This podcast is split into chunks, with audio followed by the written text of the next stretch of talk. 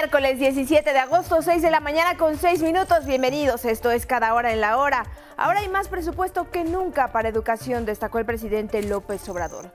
Con ello dijo, está garantizado el fortalecimiento de la educación pública y anunció un incremento en las becas para 11 millones de estudiantes de todos los niveles. La Secretaría de Educación Pública presentó el nuevo plan de estudios para preescolar, primaria y secundaria con lo que se deja atrás el enfoque neoliberal de enseñanza por competencias y se abre paso a una formación basada en valores democráticos, inclusión, respeto a los derechos humanos y al medio ambiente. El plan que iniciará con una prueba piloto en el ciclo 2022-2023 será el centro de la transformación del país. El gobierno federal informó que solicitará la asesoría de empresas de Alemania y Estados Unidos para rescatar a los 10 trabajadores atrapados en la mina El Pinabete en Coahuila. En temas del mundo, ante la sequía que enfrenta el río Colorado, el gobierno de Estados Unidos informó que reducirá el caudal de agua que comparte con Arizona, Nevada y México. En 2023, Arizona recibirá 21% menos agua, Nevada 8% menos y México se verá afectado con 7%. En la cultura, luego de 13 años de ausencia y de enfrentar escándalos por acoso sexual, el tenor mexicano Plácido Domingo volvió a deleitar a los mexicanos con zarzuela y ópera. Es todo en cada hora en la hora, pero tenemos mucha más información para ustedes. Siga aquí en la señal del 11.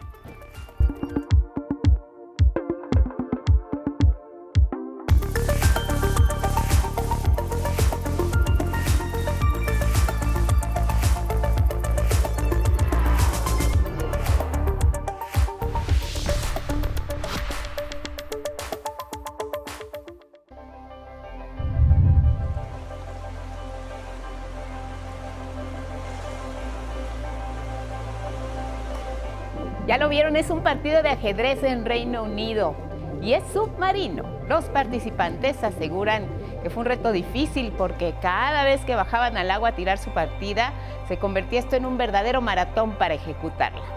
Y es que el ajedrez acuático se juega con un tablero y piezas que son magnéticas, por supuesto, para que no floten. El concursante debe contener también la respiración cada vez que haga un juego y cuando sube a tomar aire es el turno de su oponente. En esta edición el polaco Michael Mazur Kiwiwik, de 33 años, ganó el torneo y aseguró que el encuentro no resultó fácil porque debe nadar, mantener el control total de su cuerpo, pensar sus jugadas, ejecutarlas, en fin. Todo esto conteniendo la respiración. La presión es doble, así para ganar y jugar bajo el agua.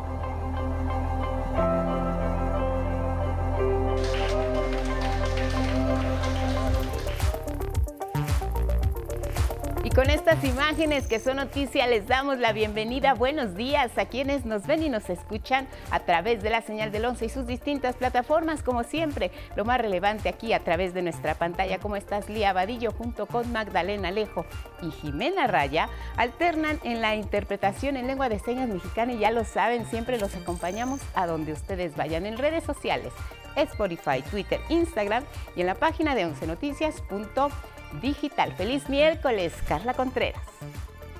Gracias Guadalupe, también feliz miércoles, ya vamos a mitad de semana, les agradecemos que estén con nosotros y les recordamos que también nos pueden escuchar a través de la emisora de radio IPN en el cuadrante 95.7 de FM.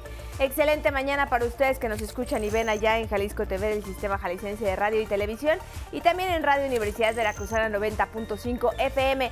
Ya lo saben, mándenos sus opiniones y comentarios, solamente tienen que escribir hashtag 11 noticias y aquí los leemos con muchísimo gusto. Tenemos mucha información así es que vamos a arrancar. Adelante, Guadalupe. Tema prioritario del Gobierno de México, sin duda la educación. El presidente Andrés Manuel López Obrador enfatizó que el trabajo en el sector educativo va por buen camino y la llegada de la maestra Leticia Ramírez Maya como titular de la SEP garantizará el fortalecimiento de la educación pública. Pero también anunció un aumento en el monto de las becas para 11 millones de estudiantes de todos los niveles. Con Leti pues vamos a garantizar que se siga fortaleciendo la educación pública. Y estoy optimista. Vamos bien, no va a faltarle el sueldo a los maestros, no se les va a faltar el respeto, vamos a seguir entregando las becas, incluso va a haber un aumento en el monto de las becas para los estudiantes, ya lo estamos contemplando para el presupuesto del año próximo. Aseguró que la fórmula para lograr avances en el sector es la participación responsable y entusiasta de las y los trabajadores de la educación, pero también las inversiones que han sido históricas para mejorar la calidad educativa. Ahora hay más presupuesto que nunca para la educación, porque una cosa es que haya austeridad y otra cosa es que no se invierta en educación. Parte fundamental del sistema, recordó el presidente, son los docentes a quienes se ha beneficiado con buen trato, basificación, pero también incrementos salariales. Y precisamente fue la propia CEP la que presentó los nuevos planes de estudio para preescolar, primaria y secundaria. Es un nuevo modelo, abre la historia nacional para dar paso, y hay que subrayarlo, una formación basada en el respeto a la dignidad humana, los valores democráticos, la inclusión, el reconocimiento pleno al trabajo de todo el magisterio. A este evento acudieron representantes del Congreso, como el senador José Antonio Álvarez Lima. Los detalles con Judith Hernández. La transformación de la educación básica en México está en marcha.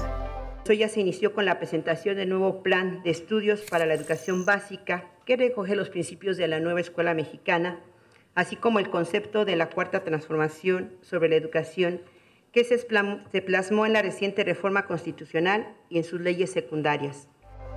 Este martes, la secretaria de Educación Pública saliente, la maestra Delfina Gómez Álvarez, acompañada por quien será la nueva titular de la SEP, la profesora Leticia Ramírez Amaya, presentó el nuevo plan de estudios para preescolar, primaria y secundaria con lo que se pone fin a la educación por competencias impulsada en el periodo neoliberal y se da paso a una formación basada en los valores democráticos, la inclusión, el respeto a los derechos humanos y al medio ambiente.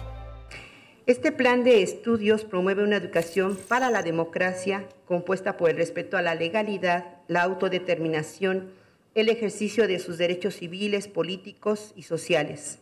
Reconoce que las y los profesores son profesionales que conocen las comunidades urbanas y rurales, donde ejercen la docencia. Destacó que el nuevo plan es resultado de un esfuerzo colectivo en el que participaron todos los sectores de la sociedad.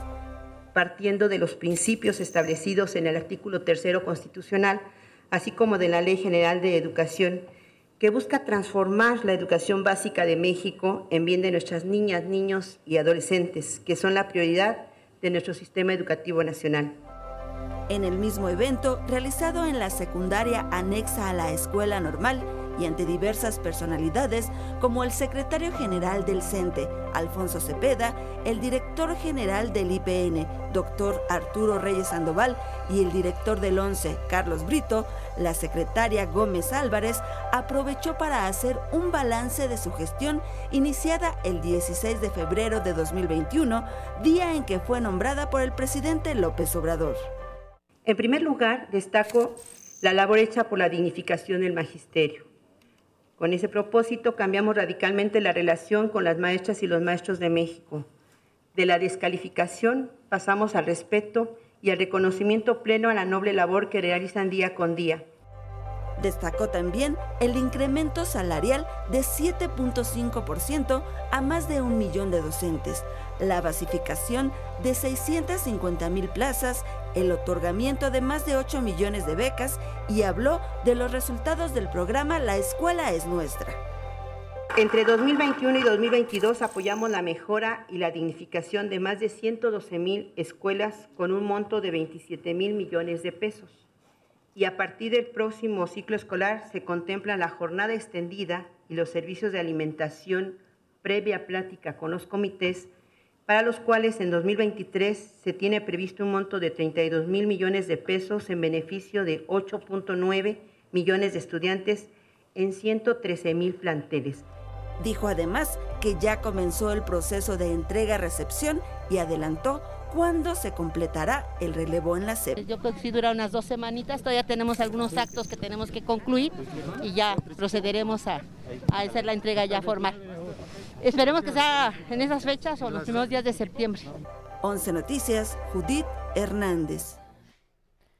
Estos nuevos planes de estudio abarcan aspectos clave como el respeto a los derechos humanos, la dignidad de las personas y la diversidad. Se formó a partir de un esfuerzo colectivo entre estudiantes, maestros, maestras, pueblos indígenas y especialistas y busca dejar atrás el antiguo modelo estandarizado para que la enseñanza y el aprendizaje atiendan las problemáticas y necesidades de cada región del país y cada comunidad. Por todo ello, resulta fundamental que todos conozcamos a detalle en qué consiste y Judith Hernández nos presenta algunos de estos aspectos. El nuevo plan de estudios para preescolar, primaria y secundaria recoge los principios educativos de la nueva escuela mexicana y de la cuarta transformación. Hemos cuidado que el nuevo plan de estudio favorezca el desarrollo integral de las y los estudiantes de educación básica también hemos procurado un currículum común para todos y todos, que al mismo tiempo respete y tome en cuenta a la diversidad de condiciones, necesidades y situación de los educandos. El plan establece el respeto irrestricto a la dignidad de las personas, con un enfoque de derechos humanos y atiende la diversidad social de México. Se trata de una reforma radical y profunda que busca que la formación de los y los aprendizajes se realicen a partir de los problemas comunitarios y sociales que viven los alumnos y no de un aprendizaje enciclopédico que ha mostrado su fracaso al menos en los últimos 30 años, buscando desdisciplinarizar el currículo para acercar conocimientos y saberes a la realidad de la vida del niño. Para construirlo, se escucharon con atención las propuestas de estudiantes, pueblos indígenas y afromexicanos, especialistas, organizaciones civiles e instituciones educativas, y en especial de los y las docentes. Un segundo elemento es el codiseño de los programas de estudio a cargo de maestras y maestros. El codiseño nos remite a un proceso mediante el cual los docentes se apropian del sentido, del enfoque y de los contenidos del nuevo plan. Lo, van contextualizando en función de su propia realidad. El plan de estudios se divide en seis fases, en las que se agrupan la educación inicial, los tres grados de preescolar, los seis de primaria y los tres de secundaria. Contempla cuatro campos formativos que son lenguajes, saberes y pensamiento científico, ética, naturaleza y sociedad y de lo humano a lo comunitario. Además, se articula en siete ejes. Pensamiento crítico, interculturalidad crítica, igualdad de género, integración, vida saludable, artes y experiencias estéticas, apropiación de las culturas a través de la lectura y la escritura. Estos ejes contienen los rasgos propiamente humanos de la formación de ciudadanos y ciudadanas de una sociedad democrática desde una perspectiva plural y diversa como la mexicana. Se busca impulsar en la escuela el trabajo por proyectos para reforzar el aprendizaje colectivo.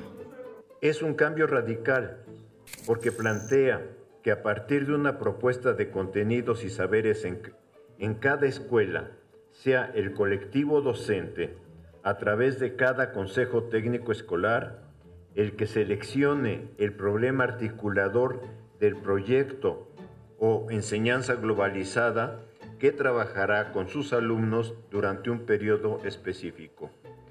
Antes de entrar en vigor, el nuevo plan será sometido a una prueba piloto durante el ciclo escolar 2022-2023. En el piloteo, pretendemos que participen todas las entidades federativas. En este momento, Estamos trabajando en la definición de escuelas, pero de entrada les digo que nuestra propuesta es que nuestro piloto sea en 30 escuelas de cada unidad federativa. Se espera que este nuevo plan de estudios para educación básica entre en vigor en el ciclo escolar 2023-2024. 11 Noticias, Judith Hernández. Durante esta presentación estuvieron la gobernadora de Guerrero, Evelyn Salgado, y el gobernador de Tabasco, Carlos Manuel Merino. También la jefa de gobierno de la Ciudad de México, Claudia Sheinbaum, así como el secretario general del CENTE, Alfonso Cepeda. El director general del Instituto Politécnico Nacional, doctor Arturo Reyes Sandoval, estuvo presente, igual que el titular del ONCE, Carlos Brito. Todos coincidieron, como nos dice Cecilia Nava, en la trascendencia de este nuevo plan de estudios para la transformación de la instrucción pública en México. La primera. La jefa de gobierno de la Ciudad de México, Claudia Sheinbaum, sostuvo que este nuevo modelo educativo presentado por la SEP representa la construcción de la educación como el centro de la transformación del país y la formación de niñas y niños felices. Estamos frente a un nuevo modelo que reconoce a los docentes, hombres y mujeres, a las familias, a las niñas y a los niños a los adolescentes, al entorno escolar, a la diversidad cultural de nuestro México y a una visión de igualdad y de, derechos humanos. Aseguró que el plan de estudios de educación preescolar, primaria y secundaria marca una nueva etapa en la historia del país porque garantiza suficientes espacios para que la población tenga acceso al estudio una forma distinta de construir ciudadanía con igualdad. Además, reconoció el buen trabajo que la maestra Delfina Gómez hizo al frente de la SEP y a la vez felicitó a la profesora Leticia Ramírez por su nombramiento como próxima secretaria de Educación Pública. El dirigente del Sindicato Nacional de los Trabajadores de la Educación, Alfonso Cepeda, dijo estar consciente del rezago educativo que provocó la pandemia. Por ello, la importancia de este nuevo plan de estudios. Adelantó que se reunirá la alta dirigencia del sindicato para definir cómo impulsarán dos programas. Con el primero buscarán que los cuadros académicos ayuden a disminuir el rezago que dejaron dos años el encierro por la COVID-19. Y el otro es que vamos a ir a casa por casa y esta será una acción conjunta para buscar a los niños y a los jóvenes que han desertado e invitarlos para que regresen a su escuela. Respecto al nombramiento de la profesora Ramírez al frente de la SEP, manifestó que siempre serán respetuosos con el presidente, como lo han hecho en los últimos 80 años, y más cuando se trata de una compañera del gremio educativo. Por su parte, el director general del Instituto Politécnico Nacional, Arturo Reyes Sandoval, calificó de relevante la presentación de este nuevo programa, porque construirá mejores estudiantes. Esa transición para presentar este programa, porque como saben, pues nosotros a nivel eh, bachillerato con nuestras vocacionales, pues nos impacta el hecho de que los estudiantes cada vez vengan mejor preparados, tengan más herramientas, pues eso nos permite tener estudiantes de mayor calidad celebró el nombramiento de la nueva encargada de la educación en el país y se comprometió a brindarle todo el apoyo de los programas que establezca. También deseó suerte a la maestra Delfina Gómez en sus nuevos proyectos. Con imágenes de Genaro González, 11 Noticias, Cecilia Nava. Dejamos un poco los temas educativos y en más información, la Fiscalía de Justicia de Campeche pidió a la Cámara de Diputados una declaración de procedencia para desaforar a Alejandro Moreno Cárdenas, diputado y líder nacional del Partido Revolucionario Institucional. Los detalles con Rubén Fieital. La Fiscalía de Justicia de Campeche solicitó a la Cámara de Diputados una declaratoria de procedencia para desaforar al diputado del PRI Alejandro Moreno Cárdenas y poderlo procesar por enriquecimiento ilícito. Están solicitando, en términos de este escrito, la declaratoria de procedencia en relación con el C. Rafael Alejandro Moreno Cárdenas, a efecto de poder proceder penalmente en su contra por aparecer como probable responsable de la comisión del delito de enriquecimiento ilícito. Renato Sales Heredia, fiscal de Campeche, dijo que la investigación no se relaciona con la filtración de audios dados a conocer por la gobernadora de su estado, Laida Sansores, y sí con una investigación del Ministerio Público sobre sus propiedades. No solamente se evalúa la propiedad en lo que hace a los materiales con los que se construyó, entre otros mármol de Carrara, también se evalúan los objetos encontrados al interior. A la evaluación de los 130 millones se ah, tendría que agregar también eh, cuadros, esculturas, eh, piezas artísticas que tendrían un valor aproximado de más de 50 millones de pesos. Luego de que se dio a conocer la solicitud para su desafuero, el diputado y dirigente nacional del PRI aseguró ser víctima de una persecución política. Una vez más, el gobierno de Morena demuestra la manera ilegal, selectiva y autoritaria de cómo utilizan las instituciones del Estado mexicano para perseguir e intimidar a sus opositores. Ahora se instalará una sección instructora mediante un acuerdo de la Junta de Coordinación Política y el trámite para el desafuero deberá pasar por el Pleno de la Cámara de Diputados. Con imágenes de Raúl Mejía y Carlos Izquierdo, 11 Noticias, Rubén Fieital Nes. Revisemos el tema Coahuila. Continúan los trabajos para rescatar a los 10 mineros atrapados desde hace ya 14 días en Sabinas, Coahuila. Protección Civil reveló que se buscará la opinión de expertos de Estados Unidos y Alemania para acelerar el rescate. Son dos empresas que eh, nos darán una opinión para eh, determinar eh, las acciones con mayor precisión. En la mañanera, el presidente Andrés Manuel López Obrador informó que la Fiscalía realiza las investigaciones para dar con los responsables del colapso de la mina. Ante las próximas elecciones en el Estado hizo un llamado a la ciudadanía a no dejarse manipular por personajes que sacan raja política de las tragedias. Bueno, pues ahí está el tema de Coahuila. Seguimos pendientes con nuestro envío especial Gilberto Molina. Vamos a la pausa y regresamos. ¿Cómo les ha ido con la reducción en el suministro de agua aquí en las alcaldías? Algunas de ellas en la Ciudad de México y 13 municipios en el estado. Al regresar tendremos una entrevista al respecto. Acompáñenos. Volvemos.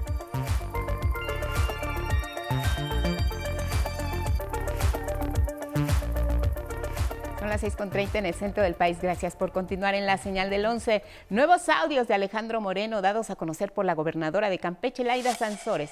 Se involucra a varios comunicadores y líderes de opinión y la elección de Nuevo León también fue tema. La información. Durante la transmisión del martes del Jaguar, la gobernadora de Campeche, Laida Sansores, reveló dos audios en los que el diputado y presidente nacional del PRI, Alejandro Moreno, asegura tener una amistad con periodistas y líderes de opinión como Ciro Gómez Leiva, Carlos Marín y Joaquín López Dóriga, a quienes les podía pedir favores a cambio de pagos.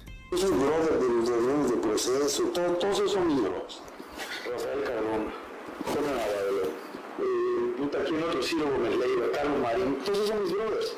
Y yo le puedo decir a Navarro, rájale la madre de tal y todo, verdad, lo que en otro de los audios se escucha una llamada telefónica en la que se habla de una estrategia para desprestigiar a Clara Luz Flores, ex candidata de Morena a la gobernatura de Nuevo León. Quería que le rompiéramos la madre a Clara Luz, pero no la podemos madrear. Si la bajamos. Hola, güey, esa llamamos. Sí, sí, el video está, está, está ridículo, güey, el último. Al programa asistió el director del Sistema Público de Radiodifusión del Estado mexicano, Genaro Villamil, quien explicó que estas prácticas son resultado del pago que recibían los medios de comunicación de los gobiernos neoliberales para intervenir en la democracia y violar la ley. Es una prueba más de que en este régimen de medios del viejo régimen, o en este régimen de los medios de comunicación del neoliberalismo, donde las entrevistas tienen precio, las menciones tienen precio, los golpes tienen precio. Destacó que como consecuencia de estas prácticas, los medios tradicionales han perdido credibilidad en comparación con las transmisiones públicas, como la conferencia matutina del presidente Andrés Manuel López Obrador. Este programa que tú estás transmitiendo a través de tus redes sociales, junto con el de la conferencia matutina presidencial, que se ve en todos lados a través de las redes, pues cuestan por lo menos 500% eh, menos y tienen más credibilidad.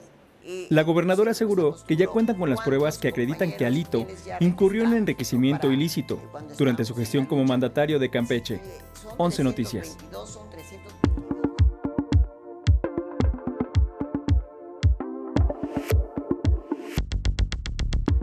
Y esta mañana nos enlazamos vía telefónica con Rafael Carmona Paredes, coordinador general del Sistema de Aguas de la Ciudad de México. ¿Cómo estás? Buenos días, un gusto saludarte. Igualmente, Guadalupe, muy buenos días. Rafael, cuéntanos cómo ha funcionado el suministro de agua a las personas que han resultado afectadas por la reducción aquí en la capital, en la Ciudad de México, debido a que pues el sistema Cutzamala, como sabemos, pues está en reparación. Cuéntanos. Bueno, sí, mira, este, desde el lunes de esta semana, el día 15 de agosto, hemos eh, estado recibiendo 550 litros por segundo menos de lo que eh, teníamos de aportación del sistema Cuchamala. Es decir, bajamos de 8.750 litros por segundo a 8.200. Es un 6%, es un 6.3% menos de lo que estábamos recibiendo. Pero es solamente de lo que aporta el sistema Cuchamala. Lo que yo quiero decirles es que nuestros otros sistemas de producción de agua o de abastecimiento de agua, que son básicamente los pozos que tenemos en la Ciudad de México y en el sistema Lerma, siguen trabajando a toda su capacidad. Mira, para hacer una eh, comparación mejor, tenemos aproximadamente 29.500 litros por segundo diarios en la red. A esos 29.500 le quitamos los 550 que vienen de que dejaron de llegar del Cutzamala y quedamos pues del orden de 29.000. Bajar esa cantidad es una cantidad relativamente pequeña del agua que está entrando a nuestras redes y para poder mitigar esos efectos, además de todos los trabajos que hacemos en nuestros pozos, en nuestros manantiales, tenemos un operativo de 200 pipas adicionales para el suministro de manera gratuita de agua potable a la población. Hasta este momento no hemos eh, tenido ningún foco rojo que eh, nos marque alguna deficiencia muy importante por atender, pero el trabajo lo estamos haciendo de manera constante, de manera continua. Plan integral de agua potable es en lo que están trabajando tanto autoridades de la Ciudad de México como del Estado de México. ¿Cómo ve el avance, Rafael, en este sentido? Y también con la Comisión Nacional del Agua. El plan integral eh, se está armando con la Comisión Nacional del Agua, con la Comisión de Aguas del Estado de México y nosotros en el SACMEX, puesto que compartimos estos recursos, los recursos de agua de este valle con los municipios conurbados del Estado de México a nuestra ciudad. Este plan será presentado por la doctora Claudia Sheinbaum, la jefa de gobierno, y eh, por el, eh, gobernador? del Estado de México en la próxima semana. Eh, tendrán ustedes, los medios de comunicación y muchas personas más, instituciones, tendrán la invitación directa, oportuna, para acompañarnos en esta presentación del Plan Integral de Abastecimiento de Agua al Valle de México. Las condiciones actuales eh, del clima, de las lluvias constantes, ¿cómo han beneficiado tanto a la acumulación de agua en estos pozos, a que nosotros pues también seamos conscientes de que el agua de lluvia también la podemos reutilizar? ¿Qué medidas podemos tomar los ciudadanos al respecto? Cuéntanos eh, el punto positivo de las lluvias que bueno, son tan esperadas también en algunos momentos como estos ante la sequía y la escasez, Rafael. ¿Cómo no? Mira, este, quiero darte algunos algunos datos, ofrecer algunos datos para ustedes y para toda la población que nos escucha. Eh, información que tenemos de la Comisión Nacional del Agua es que del 1 de enero al 31 de julio en nuestro país hubo lluvias 10.6% por debajo del promedio. Solamente en julio, en julio de este año, eh, las lluvias estuvieron 12.5% por debajo del promedio. Sí. El pronóstico del Servicio Meteorológico Nacional para este agosto es que estaremos 6.1% arriba del promedio de lluvias en todo el país. En septiembre 6.9% arriba del promedio, pero en octubre tendremos 10.5% abajo del promedio de lluvias de todo el país. Esto quiere decir que eh, tenemos actualmente un año en términos de lluvia muy parecido al que tuvimos el año pasado, en el 2021. Y también quiere decir que si en el 2021 tuvimos estos mismos 8.200 litros por segundo que hoy recibimos del sistema Cucamala, desde el mes de junio, junio del 2021, hasta enero del 2022, pues entonces deberemos eh, seguir un, un esquema, una estrategia de extracción del agua de las presas del sistema Cuchamala muy parecida a la que tuvimos el año pasado. Así que eh, de aquí a enero próximo prevemos que tendremos esta aportación de 8.200 litros por segundo, equivalente a la que tuvimos el año pasado, primero para que al fin de la temporada de lluvias, octubre 31, tengamos el mismo nivel de almacenamiento que el 31 de octubre del año pasado. Y que con esto podamos, que hacia febrero del 2023, tener un pequeño incremento en el suministro para afrontar la demanda creciente que se presenta en los meses secos y de calor del estiaje. Muy bien. Esto quiere decir entonces para nosotros, para todos nosotros como ciudadanos, que debemos ser muy cuidadosos con el uso del agua potable. Así es, así es. de manera muy, muy responsable para eh, la preparación de nuestros alimentos, nuestra higiene personal, el lavado de la ropa, pero no usarla indiscriminadamente para otras actividades como el lavado de autos. Los coches se pueden llevar a lavar a esos servicios en donde se utiliza el agua tratada. No usar la manguera para tratar de limpiar la banqueta, mejor una escoba, así como los patios de la casa. Son recomendaciones muy generales en la, con la que todos los ciudadanos podemos eh, participar en el cuidado del agua que necesitamos por las condiciones de lluvia que hemos tenido en los últimos años. Rafael Carmona Paredes, como siempre, muchas gracias por la comunicación y las recomendaciones. Coordinador General del Sistema de Aguas de la Ciudad de México, estaremos en comunicación permanente. Buenos días. Muy buenos días, Guadalupe. Muchas gracias por este espacio de información. Al contrario, abrazo, gracias, gracias por la comunicación. Tenemos más, Carla Contreras. Así es, Guadalupe. Hablemos de este caso de corrupción e impunidad que le hemos venido presentando, que se presentó aquí en la Ciudad de México. Se trata del cártel inmobiliario encabezado por administraciones panistas en la alcaldía Benito Juárez, que emitió una gran cantidad de certificados de construcción. Este acto fue denunciado por integrantes de la Asociación de Vecinos Unidos y aquí tenemos los detalles.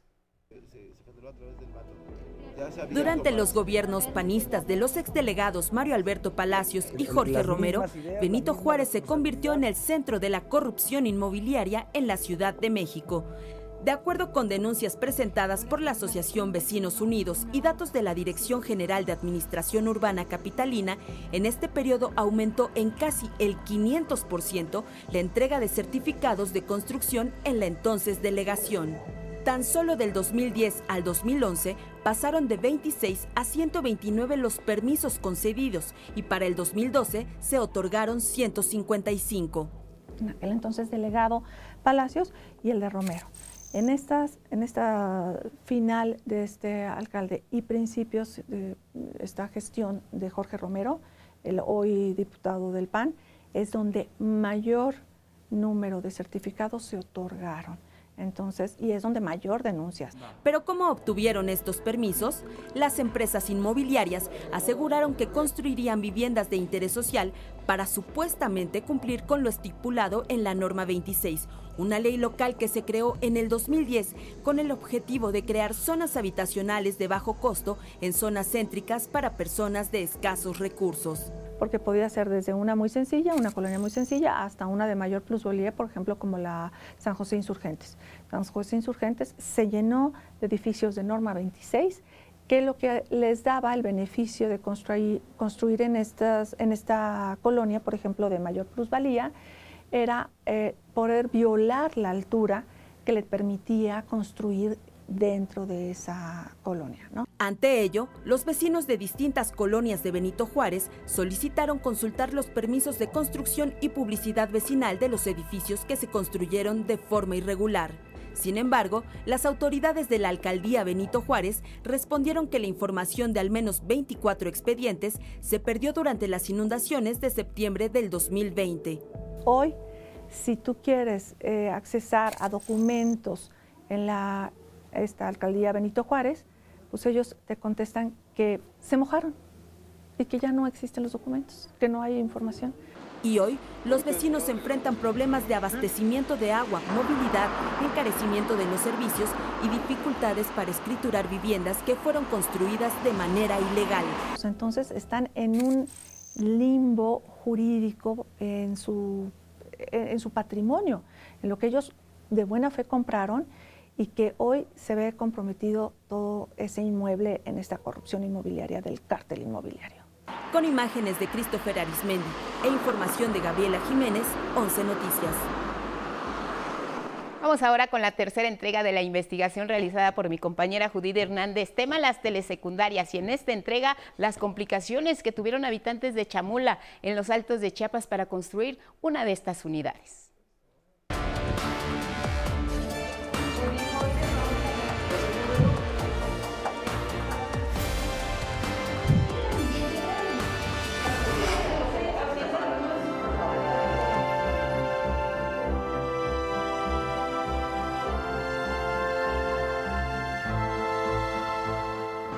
La cima de las montañas, cobijada por un manto de niebla, se ubica la comunidad El Crucero en el municipio de Chamula de los Altos de Chiapas.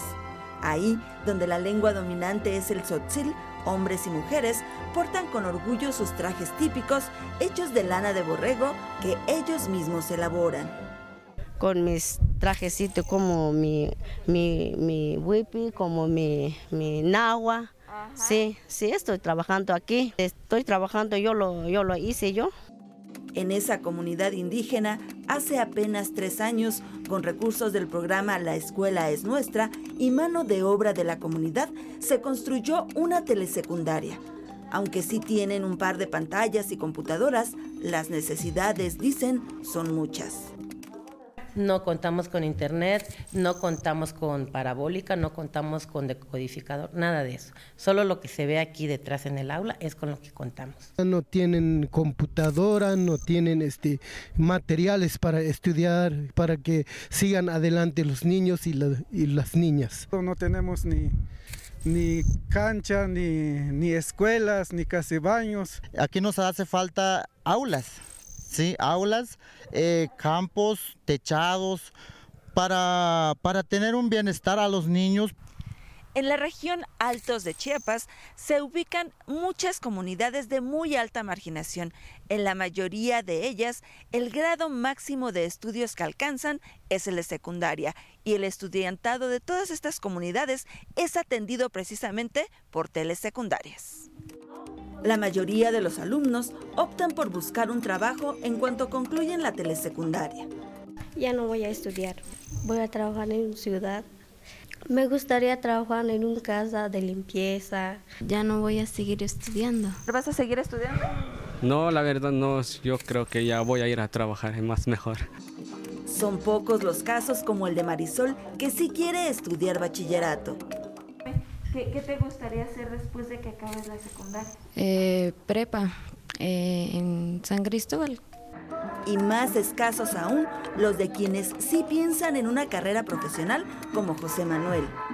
No, pues quiero este, lograr mis metas y lo que he soñado y quiero entrar en la universidad para graduarme. Ok, ¿y qué quieres estudiar? Este, ingeniería civil. Es de Sontewitz, también en el municipio de Chamula, y aunque su telesecundaria cuenta con más recursos, también son obsoletos. Eh, desafortunadamente todo lo que tenemos ya las antenas ya, ya, han quedado obsoletas. Incluso desde el 2014 pues ya no tenemos lo que es la señal, la señal televisiva a través de la red de USAT, ya no contamos con eso. Los profesores añoran la época en que las clases eran televisadas y los libros que utilizaban y todavía los conservan para consultarlos. Se manejaban en ese tiempo los libros este, conceptos básicos, que eran cuatro volúmenes, y guías de aprendizaje también en cuatro volúmenes para los alumnos, pero nos fueron cambiando los libros. Cuando las antenas dejaron de funcionar, trabajaban con un método llamado mediateca didáctica. Tenían las clases grabadas en CDs. La mediateca didáctica eh, tiene eh, un parecido muy similar a la programación que nos bajaban por la, por las señales de USAT. Pero tampoco actualizaron ese material. Los dejaron, dicen, en el abandono.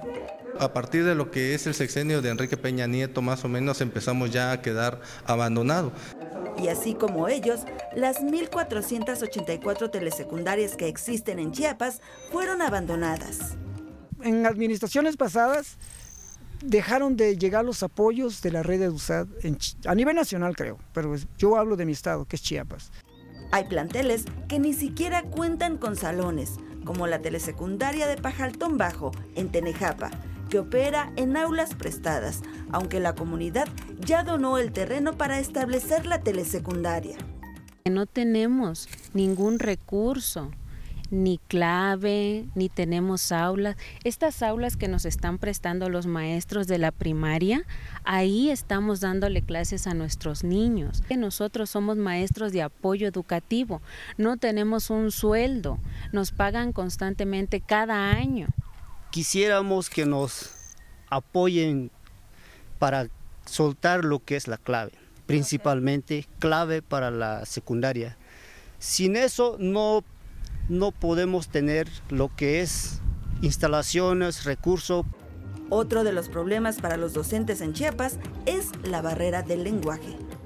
Una zona indígena donde principalmente se habla lo que es la lengua de tzotzil.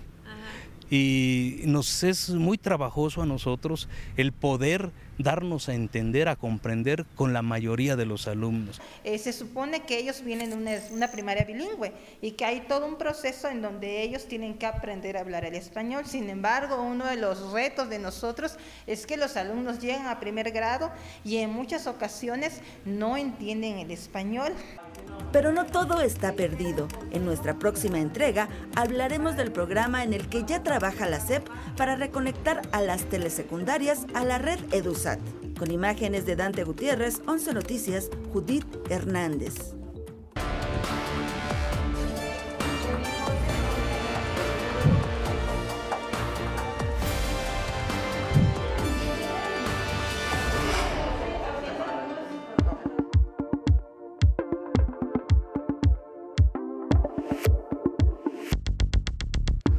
Muy buenos días, vamos a la información cultural. El tenor Plácido Domingo reapareció en el escenario luego de una serie de acusaciones que ensombrecieron su carrera artística. Entonó su voz frente a un público de todas las edades en la Arena Ciudad de México. Aquí la crónica con Mauricio Rom. Han pasado tres años desde la última vez que el tenor español Plácido Domingo alzó su voz en tierras mexicanas. Desde entonces, en 2019, su mundo dio un vuelco, no solo por la suspensión de eventos que provocó la pandemia, sino por la veintena de denuncias en su contra por acoso sexual y abuso de poder. Sin embargo, el compositor de 81 años decidió continuar sus presentaciones y este año volvió a la Ciudad de México para deleitar con su virtuosa voz en música popular, zarzuela y ópera.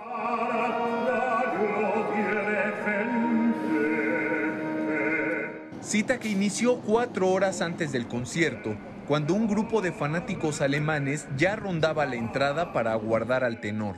¿Cuánto tiempo llevan siguiendo a Plácido Domingo? Uh, yo unos 40 años, pero um, en los últimos dos años uh, vamos a casi a todos sus conciertos. Uh, no importa en cuál país, lo esperamos uh, en cualquier lugar y no sabemos a qué horas va a llegar pero no importa, nos, eh, nos quedamos esperando.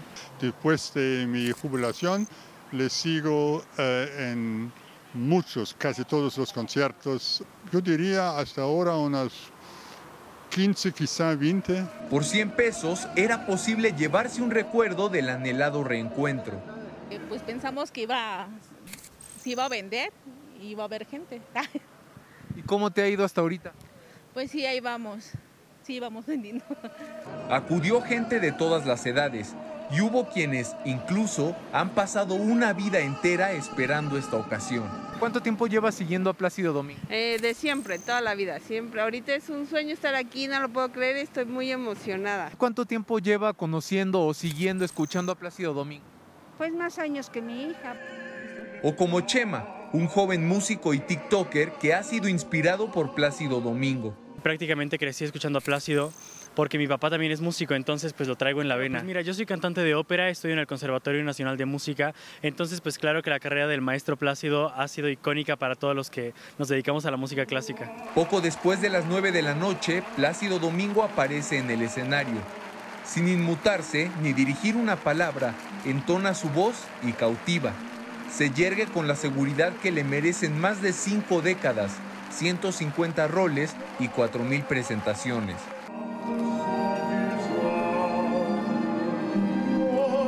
Engalanado con la destreza de reconocidos músicos mexicanos, como el tenor Arturo Chacón Cruz y la soprano Eugenia Garza, acompañados por la Orquesta Filarmónica del Desierto de Coahuila, Plácido Domingo cimbró con su canto la Arena Ciudad de México y tiene una fecha más el 19 de agosto en la Arena Monterrey, recintos que se suman a su larga lista de históricos regresos por el mundo. Con imágenes de David Ramírez y Andrés Reyes, 11 Noticias, Mauricio Romo. El Festival Internacional de Cine de Venecia presentará una ópera prima del cineasta mexicano Carlos Eichelman, en la que busca conmover con esta historia cargada de drama social y familiar. El hombre de la foto se llama Eustacio Ascasio. Tiene casi 80 años y aunque nunca había actuado, protagoniza la película mexicana Zapatos Rojos, que se estrenará en la edición 79 de la muestra de cine de Venecia. Te busca la policía. Lo siento. Ópera prima del cineasta mexicano Carlos Eichelman Kaiser, que descubrió a Eustacio en un reportaje sobre minas y lo localizó en un pueblo a siete horas de Coahuila. Y le dije, a ver, Tacho, vamos a un trato. Y le expliqué un poco lo que significaba hacer una película, ¿no? los, los, los retos físicos y, en fin, que no era fácil. Le dije, entendiendo esto, yo necesito hacer un trato contigo. Yo voy a dar todo por ti, yo te voy a cuidar siempre, pero necesito que tú des todo por esta película. Ahora Eustacio irá a Venecia para presenciar la proyección de la historia que interpretó sobre un padre y una hija que no se hablaron en 30 años. Más allá de los premios, el director confía en que su propuesta conmueva. Si no hay una transformación personal, va a servir de muy poco. Con un poco de suerte, esa transformación personal va a tocar a parte del crew y con un poco más de suerte va a tocar a la gente que vea la película. Debut de actor y director mexicanos el 4 de septiembre en Venecia. 11 Noticias, Miguel de la Cruz. Vámonos al libro del día, es Lealtad al Fantasma de Enrique Serna, editado por Alfaguara. Este libro en voz de su autor. Pues este es un libro de ficciones tragicómicas o de cuentos crueles, ¿no? Eh, que creo que tiene un común denominador, ¿no? que es la irrupción de una voluntad avasalladora en la vida de seres vulnerables que se desmoronan o se transforman por completo bajo el influjo de sus fantasmas. ¿no? Distintos personajes que ceden el timón de sus vidas o descubren que se los han arrebatado, ¿no? pero también eh, mostrar los móviles y la conducta de los invasores de almas. Por, cuando, uh, por la edad que tengo, ¿no? he ido entendiendo mejor, por ejemplo, eh, la ridiculez de, de, los don Juanes patéticos, ¿no? Eh, que es un tema que está en varios de los cuentos. Y, yo lo que trato en estos libros es de reventar, digamos, esa hinchazón del ego que, que tenemos los, la mayoría de los, de los hombres, ¿no? Bueno, y lo con 11 hoy avanzaremos 175 páginas del libro Fieras Familiares de Andrés Cota editado por Libros del Asteroide. El tuit de hoy es de Zenaida Cruz y dice, cuanto más delgadas sean las tenazas y más larga sea la cola en relación con el cuerpo, mayor será la toxicidad del veneno. Gracias por esta aportación. Hoy se cumplen 35 años de la partida del poeta brasileño Carlos Drummond. En su honor el poema del día que en alguna parte dice, no cantaremos al odio porque ese no existe, ese tan solo el miedo, nuestro padre y nuestro compañero, el miedo enorme de las regiones agrestes. Quien lo solicite lo comparto completo en Twitter, arroba Miguel D, solo la de LA Cruz. Hasta aquí Cultura. Buenos días. Buenos días, Miguel. Muchas gracias. Pausa y volvemos con más noticias. Acompáñenos.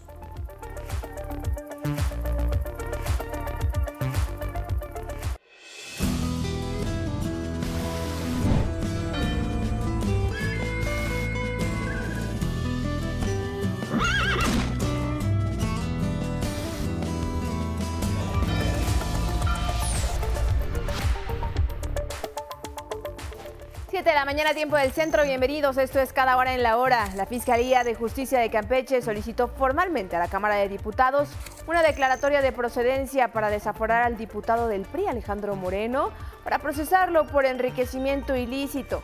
Se instalará una sección instructora mediante un acuerdo de la Junta de Coordinación Política de la Cámara Baja para dar trámite al desafuero que, en su caso, deberá ser aprobado por el Pleno de la Cámara Baja. La petición de desafuero se relaciona con una investigación del Ministerio Público sobre sus propiedades y no a la filtración de videos, precisa la Fiscalía Campechana. No solamente se evalúa la propiedad en lo que hace a los materiales con los que se construyó, entre otros mármol de Carrara, también se evalúan los objetos encontrados al interior. A la evaluación de los 130 millones se ah, tendría que agregar también eh, cuadros, esculturas, eh, piezas artísticas que tendrían un valor aproximado de más de 50 millones de pesos. El dirigente priista Alejandro Moreno presume tener amistad con periodistas y líderes de opinión como Ciro Gómez Leiva, Carlos Marín y Joaquín López Dóriga, a quienes les podía pedir favores a cambio de pagos. Esto de acuerdo con un audio que se escuchó el martes del Jaguar transmitido en redes por la gobernadora de Campeche, Laita son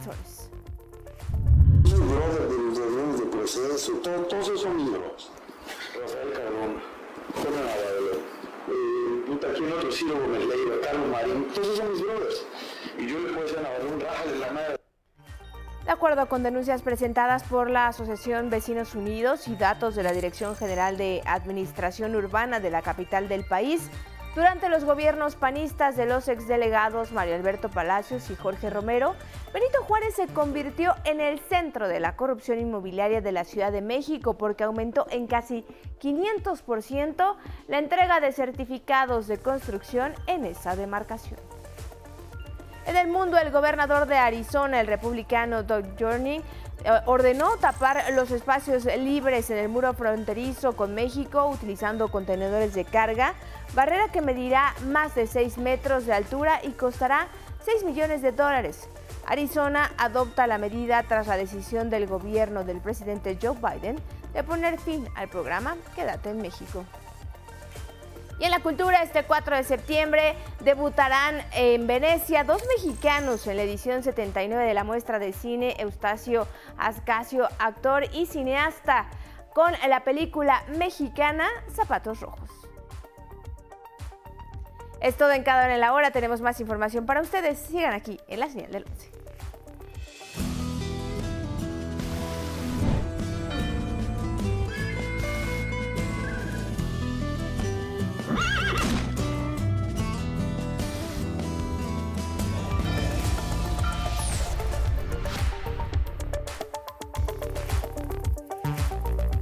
Buenos días en el Pacífico mexicano, allá a las 6.4, 7.4 en el centro del país y me da mucho gusto compartir con ustedes que el periodista Renan de Sousa de la Agencia de Noticias de los Emiratos Árabes Guam se suma a este equipo informativo. Aquí desde México recibimos con mucho gusto la información del otro lado del mundo, el tema del Museo del Futuro en Dubái. Adelante, ¿cómo estás? Hola amigos de México, ¿cómo están? Bien, Renan, te escuchamos. Muchas gracias. Yo estoy acá en la ciudad de Dubái porque esta ciudad ha tenido mucho éxito en la recuperación del turismo global. Dubái ha recibido más de 7 millones de turistas solamente en los seis primeros meses de este año un aumento de 183% en comparación con el mismo periodo del último año. La cifra está cerca de los niveles previos a la pandemia, cuando la ciudad vio llegar a más de 8 millones de turistas. Y ahora, más que nunca, tienen más razones para venir. La ciudad les da la bienvenida a los visitantes con una nueva atracción. Y es por eso que yo estoy acá, en el Museo del Futuro, en el corazón de Dubái, para invitarlos a conocerlo y es enorme, con siete pisos de una experiencia inmersiva en una obra maestra de ingeniería, sin columnas ni esquinas. Esto por su forma redondeada. Desde el exterior tenemos una idea de lo impresionante que es el museo, con más de mil paneles con citas en árabe. El diseño se volvió sin igual, ya que este es el único edificio en el mundo cubierto de esta manera Se llevó cerca de seis años para construir este museo, que abrió sus puertas oficialmente en febrero de este año. Pero el museo tiene mucho más que esta belleza. Sin embargo, la idea aquí es pensar en el futuro. Esta es la razón por la cual el edificio parece un ojo para mirar hacia adelante. Pero no solo mirar hacia el futuro, sino para presentarlo y vislumbrarlo. Como aquí, si quieres subir, puedes sentir que vas al espacio, más precisamente a la Estación Espacial Internacional. Sin embargo, si quieres volver a la Tierra, podrás sentirse como en una selva tropical. Esta sala nos recuerda que debemos preservar nuestro mundo antes que sea demasiado tarde. Y mirando adelante, es posible tener una visión de Dubái, más precisamente en 2071. Aquí se puede sentir el futuro cada vez más cerca de nosotros, como en este coche sin conductor, por ejemplo, que puede llevar a los niños a la escuela. ¿Y qué te parece tener un perrito electrónico? Dado que los niños son el futuro, aquí los pequeños tienen una oportunidad de apreciar la física, las ciencias y las matemáticas de una manera muy inmersiva el año pasado estuvimos acá y el museo aún no lo habían inaugurado y, quisimos esta vez venir eh, sobre todo por eso y darle gusto pues al niño de, de venir a conocer porque por televisión lo ha visto muchas veces, ¿cierto? Y definitivamente con una atracción turística tan grandiosa y tan única como esta, Dubái está un poquito más cerca de lograr su objetivo de convertirse en el destino turístico mundial número uno. Yo soy Renan de Sousa de la agencia de noticias de los Emiratos One, informando desde Dubái. Gracias, Renan. Un abrazo. Muchas gracias. Hasta pronto, amigos. Hasta pronto, así será. Gracias por esta colaboración. Más el mundo de la ciencia.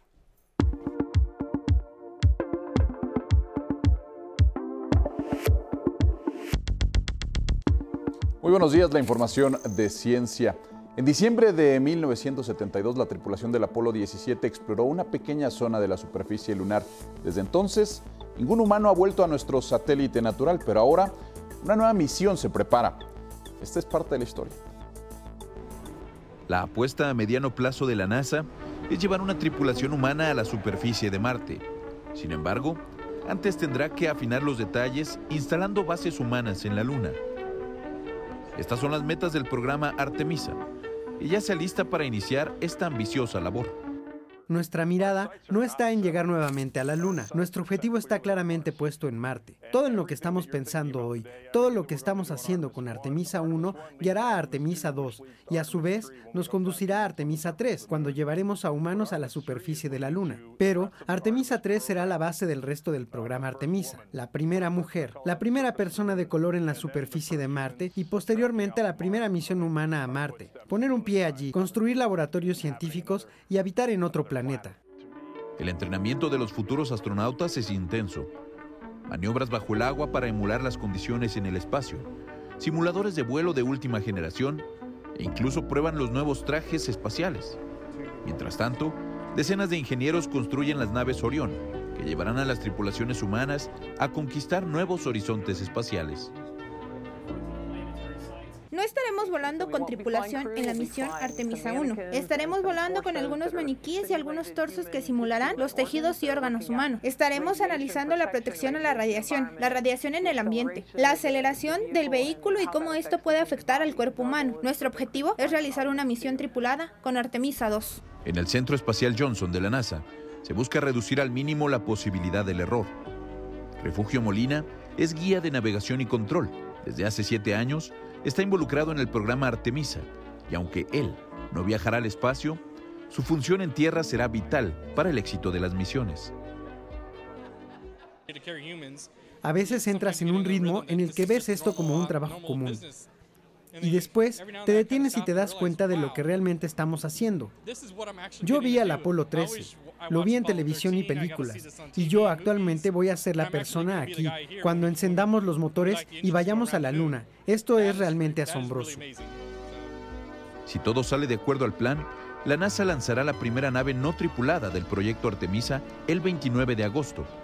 La cápsula orbitará alrededor de la Luna y tendrá que regresar a Tierra tal como lo hicieron las misiones Apolo en la década de los 60. 11 Noticias. Alejandro García Moreno. Más información, más de 100 toneladas de peces fueron extraídas del río Oder, esto en la frontera entre Alemania y Polonia.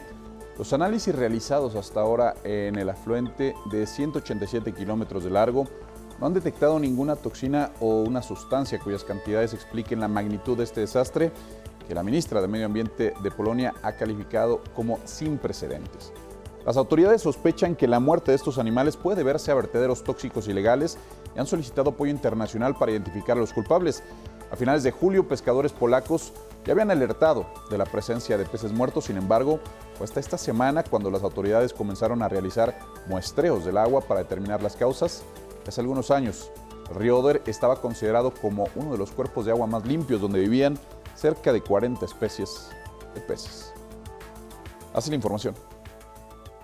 Gracias, Alex. Y en otras noticias, en el municipio de Chenaló, Chiapas, se instaló un tianguis del bienestar con la finalidad de entregar apoyos a las personas más necesitadas. El objetivo es rescatar del olvido a este sector de la población porque en la actualidad esta entidad es la más pobre del país. Ahí estuvo Axel Meneses y este es el recuento.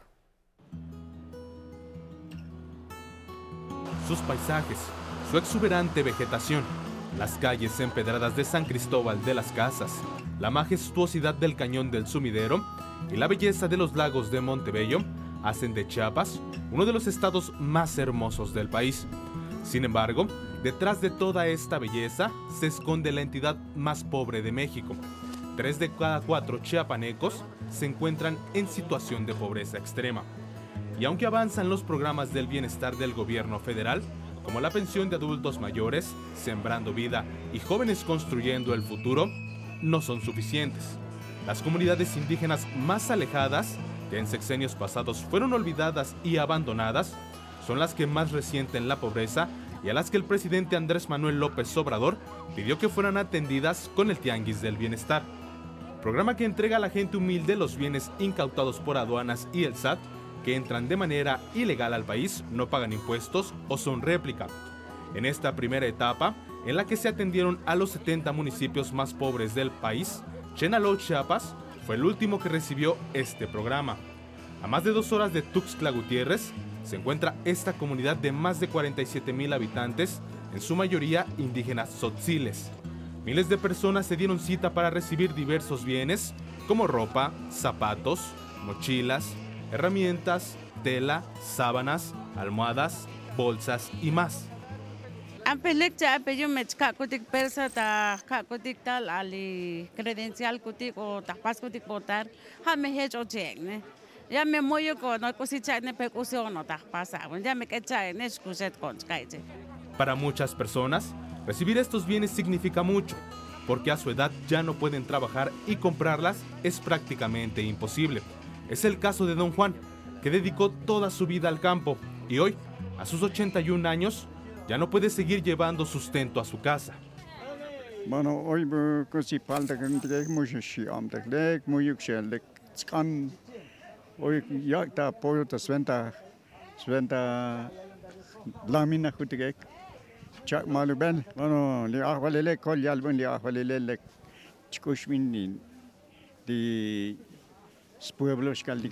el agradecimiento por todo lo recibido viene del corazón, porque todo aporta en una comunidad tan pobre.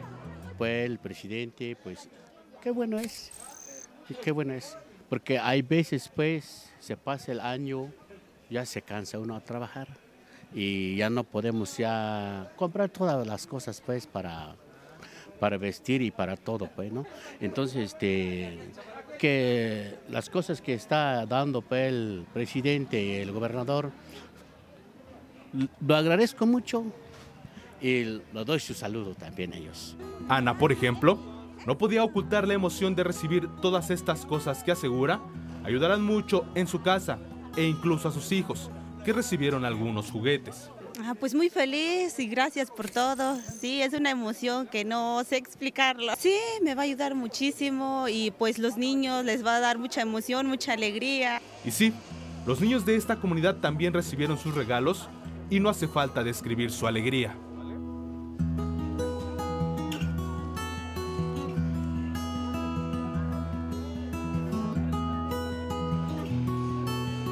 Esta comunidad no solo recibió estos productos, también llegaron servicios médicos, dentales, incluso cortes de cabello que los habitantes aprovecharon. Me siento bien, la verdad me siento contento de venir aquí a apoyar a estos compañeros y este, pues me da gusto estar prestando nuestro servicio, nuestra especialidad de como peluqueros por parte del ejército mexicano. Ah, me siento feliz. Sí, sí.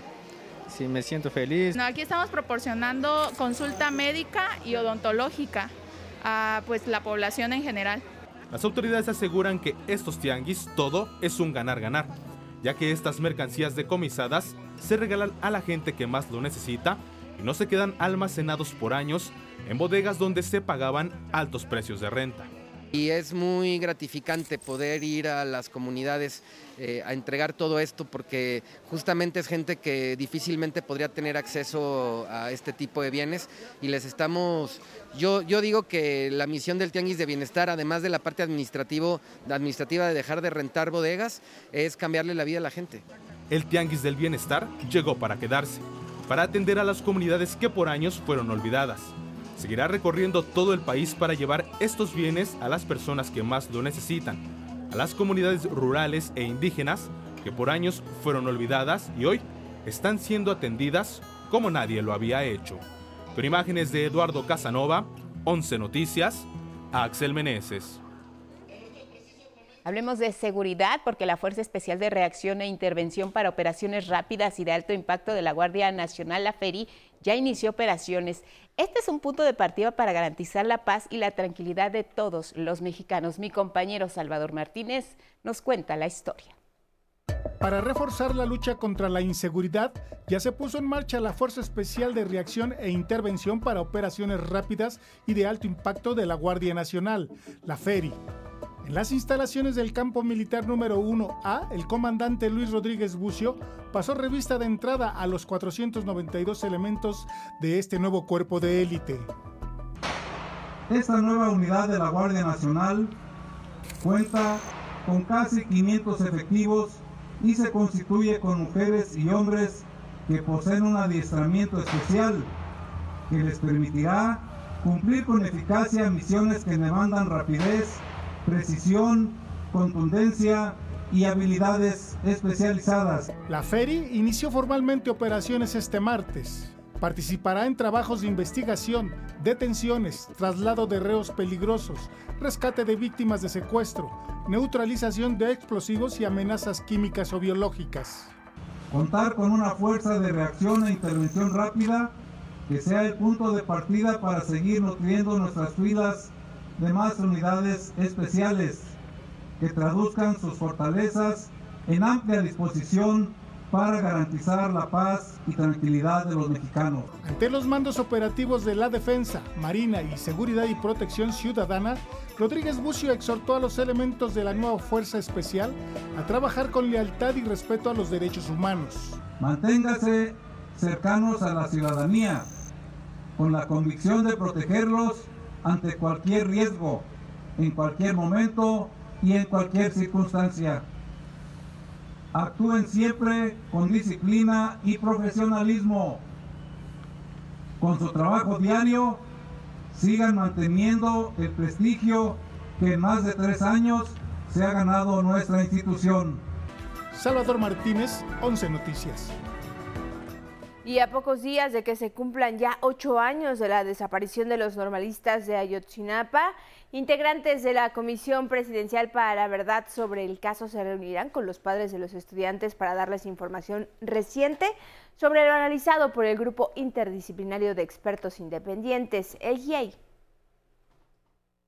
En el caso de los documentos que nos han entregado, son más de 17 mil documentos que ya están en manos del GIEI y de la Fiscalía especial, se está haciendo el análisis y vamos a requerir mayor información.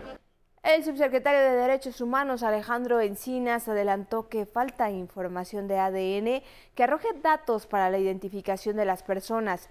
En tanto, Cristina Bautista, integrante del grupo de los padres de los jóvenes desaparecidos, espera que la reunión con las autoridades le brinde datos sobre el paradero de su hijo del actual gobierno, pues sí ha trabajado, ha realizado las búsquedas, así como llegan las informaciones de las personas y han hecho ese trabajo a comparación del gobierno anterior.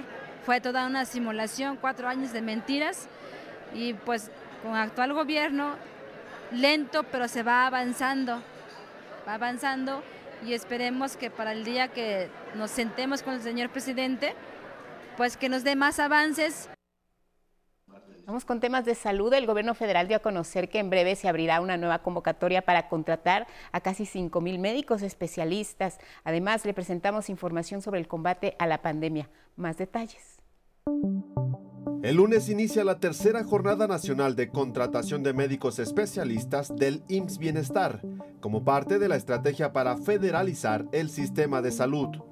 Se trata de una necesidad de 4.838 médicos especialistas, específicamente en atención médica para personas que no cuentan con seguridad social en estas 15 entidades. Se pueden consultar las bases en la página médicosespecialistas.gov.mx. Por otra parte, el IMSS informó que a la segunda jornada de contratación de médicos respondieron 598 profesionales de una oferta de 10.495 plazas y 115 especialistas cubanos ya ofrecen servicios en Colima y Nayarit. En cuanto a la pandemia, la Secretaría de Salud reportó una disminución en contagios de cinco semanas consecutivas. En otro asunto, alertó que los consultorios adyacentes a las farmacias ofrecen servicios que no resuelven los problemas de salud como diabetes o hipertensión. Incluso podrían poner en peligro su salud y su vida.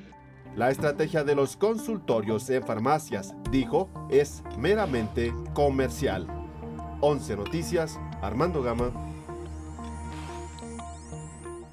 En más asuntos de salud, tome previsiones porque los consultorios adyacentes a las grandes cadenas farmacéuticos no siempre ofrecen la solución a los problemas de salud. Ya lo adelantaba en esta nota de mi compañero Armando Gama. El subsecretario de Salud, Hugo López Gatel, alertó que el servicio que ofrecen estas farmacias no resuelve las problemáticas reales de salud de la población tales como diabetes, hipertensión, enfermedades cardíacas o incluso pulmonares. Advirtió que se trata de un gran engaño.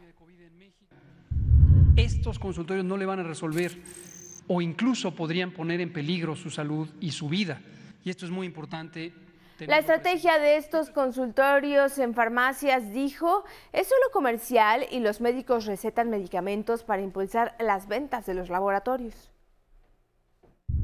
Hoy cubren una necesidad, pero lamentablemente en condiciones muy precarias. Lo deseable es que no existan. Señaló que los profesionales de la salud laboran ahí en condiciones muy precarias, con contratos eventuales y bajos salarios. El funcionario refirió que de acuerdo con datos del INEGI, la cuarta parte de consultas médicas realizadas en 2012 fueron precisamente en estos consultorios instalados en farmacias pues ahí está la alerta a tiempo para los ciudadanos. Eh, si bien se pueden atender enfermedades leves, como bien decía el subsecretario de Salud, como una gripa, una tos, algún padecimiento de garganta, ya para enfermedades como la diabetes, como la hipertensión, una afección pulmonar, sí es necesario acudir a los hospitales del sector salud. Ustedes valoren la situación. Temas legislativos, porque durante el periodo 15 del Parlamento abierto para la reforma electoral se abordó el asunto de los medios de financiamiento para actividades ordinarias de los partidos políticos. ¿Cuáles las posturas de los especialistas que participaron? Mi compañero Rubén Fieitalnés nos amplía la información. Al abordar el tema de los medios de financiamiento para actividades ordinarias durante el foro 15 del Parlamento para la Reforma Electoral, Rodrigo Morales, ex consejero electoral, aseveró que reducir los montos de asignación de recursos públicos puede ser un ahorro engañoso que solo de pie a la simulación.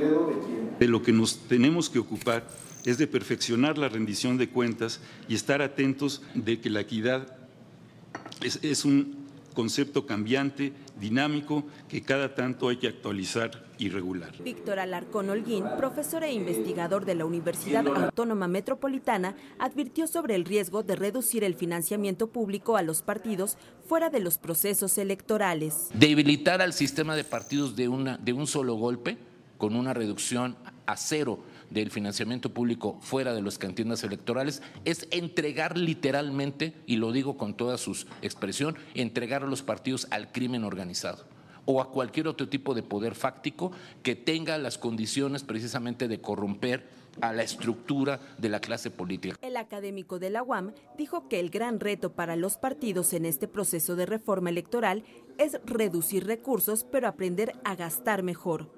Carol Arellano Rangel, consejera del Instituto Electoral de Michoacán, destacó la importancia de conservar el financiamiento público en actividades de los partidos y no solo mantenerlo en campañas electorales. Ya no tendría dinero para sus obligaciones estatutarias, pues tampoco tendría dinero para sueldos, salarios de personal, arrendamiento de bienes inmuebles, propaganda de carácter institucional, y en general gastos de procesos internos de selección de sus candidaturas. Absolutamente no estoy de acuerdo en darle un trato privilegiado a ese poder fáctico que en México representan los eh, eh, medios de comunicación electrónica, televisión y la, y la radio, que le han hecho mucho daño a la democracia de este país en el segundo foro del día, donde se abordó la asignación y distribución de tiempos oficiales por proceso electoral y etapas, Jaime Cárdenas, profesor e investigador de la UNAM, se manifestó en contra de la reducción de estos espacios de 48 a 30 minutos durante el proceso electoral, así como en contra de la espotización. Félix Mena Tamayo, director legal regulatorio de TV Azteca, pidió un modelo de comunicación política donde haya libertad de expresión y los medios de comunicación no sean censores. Con información de Rubén Fieital Nes, 11 Noticias. Así nos vamos esta mañana. Muchas gracias por habernos acompañado en este espacio informativo. Que tengan un feliz día. Gracias Guadalupe, gracias al equipo de 11 Noticias. Sigan aquí en la señal del 11. Gracias Carla Contreras y en casa por su atención y compañía. Viene Diálogos en Confianza. Buenos días.